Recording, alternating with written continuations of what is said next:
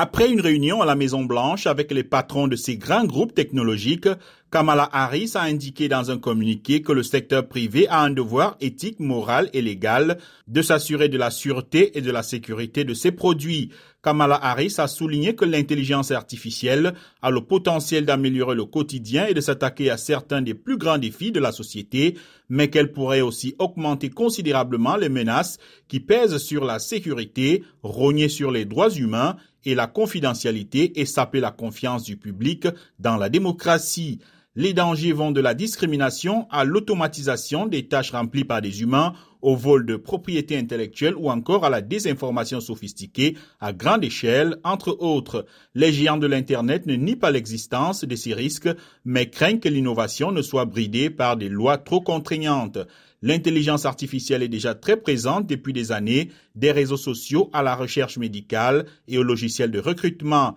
Mais le succès fulgurant cet hiver de ChatGPT, l'interface générative d'OpenAI, une start-up financée par Microsoft, a lancé une course à des systèmes toujours plus performants, capables de générer du code, des textes et des images de plus en plus complexes.